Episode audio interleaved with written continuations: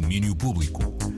Com o João André Oliveira. Olá, João. Foste então ou não convidado para esse aniversário de Madonna? Olá, Luís, tudo bem? Olha, não fui, hum. uh, mas acredito que haja muito boa gente que tenha sido. Uh, portanto.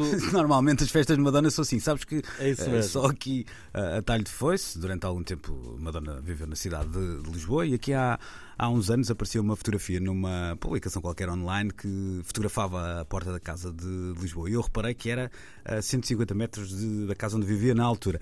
Sendo que eu, eu não estou aqui a contrariar a informação, provavelmente era a informação certa, mas nunca vi a senhora nem a secar roupa, nem à porta, nem entrar para casa, nem nada. Portanto, se vivia ali, eh, era de facto muito uh, discreta uh, e nesse, nesse eh, nessa casa em particular também não via entrar o cavalo, o famoso cavalo uh, que, uhum. que, levantou tanta polémica. Portanto, se, se, era de facto vizinha, era uma vizinha muito uh, pacata, mas longe vão os tempos em que Madonna era uma das mais conhecidas habitantes então da cidade de Lisboa. Em frente, força. Vamos a isso, vamos a isso e vamos então dar os parabéns a Madonna. O astro, a rainha da pop, completa hoje 63 jovens anos de idade. São cerca de 40 primaveras de carreira e um legado que a deixa como uma das mais influentes figuras da música. Talvez não fosse má ideia passar dia a feriado.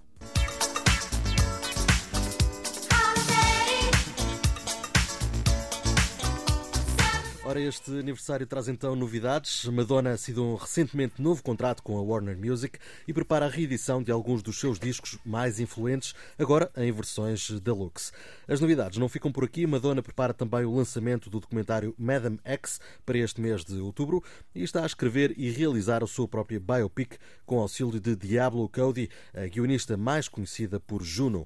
E como é óbvio, a Rainha da Pop é celebrada por muitos e de muitas formas diferentes. A editora Italians Do It Better editou uma compilação com versões de vários êxitos de Madonna, todos eles produzidos por Johnny Jewel, ele que é conhecido também pelos Glass Candy ou pelos Chromatics.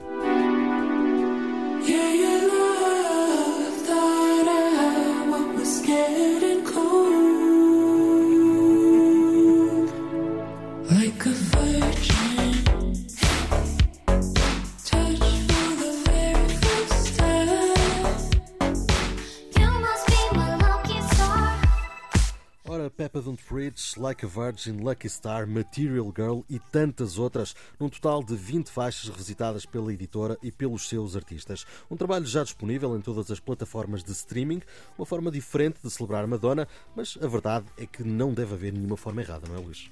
Eu acho que não há, eh, definitivamente. Aliás, posso garantir, já o disse aqui, que tenho certeza absoluta que o nosso querido Paulo Castelo estará, nesta altura, não só a ouvir a emissão, como uh, a jorrar lágrimas de contentamento e felicidade ao ouvir as tuas palavras uhum. sobre uh, Madonna. É interessante perceber que quase uma década depois do afastamento da própria Warner, agora é um regresso a, a, a casa. Eu estava há, há, pouco a passar os olhos pelas notícias uh, e se há coisa que Madonna sabe fazer de, são negócios, mas para já as verbas ficam de fora uh, desta notícia. Não se sabe quão chorudo foi este cheque, mas certamente ehm, será um aniversário ehm, com muitas razões para celebrar por parte de Madonna. Digo eu. Eu, eu diria que sim, eu diria que não há aqui um, um cheque não será, não, não virá para trás. Não, não, não, não nem pouco mais ou menos. Ora, vamos agora ao cartaz cartaz cultural com algumas sugestões para hoje. De norte para sul, começamos no Porto com as sessões à mesa do Maus Hábitos. Hoje é dia de teatro e de seriatro, um espetáculo que procura revolucionar a forma de ver ficção, misturando o teatro com a série,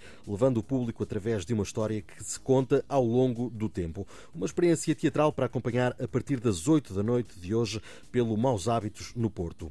Já em Lisboa, continua o ciclo de cinema sobre diários que a Casa da Achada está a exibir ao longo do mês mês. Hoje é vez de Diário de um Louco, de Reginald Leborg, um filme de horror que nos chega de 1963, com uma história sobre espíritos, um criminoso no corredor da morte e um magistrado francês. Muita coisa junta para ver na Casa da Achada às nove e meia da noite. Para fechar, uma outra sugestão, esta musical e mais imediata. Já está pelo YouTube da 3 o novo episódio da primeira vez. Para a décima edição, Sam the Kid convidou Sir Scratch, uma parceria que já não vem de hoje. Nada, eu nada, tenho a perder. Eu sou mais que vencedor, não sei se estás a entender. Nada, abstrato, aquilo que dá.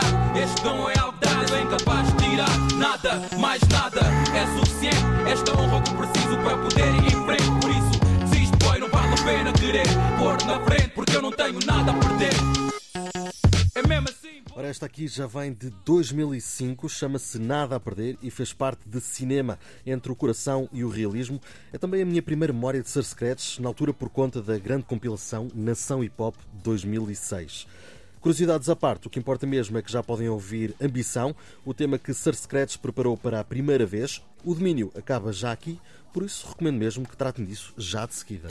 É isso, eu já tinha espreitado esta das atuações e é curioso, eh, esta atuação e é das minhas favoritas desta primeiríssima série do, da primeira vez, então a partir de agora já disponível no nosso canal de YouTube. Amanhã vamos poder ouvir também durante todo o dia essa versão assinada por Sir Scratch. Um abraço. Um abraço, amigo.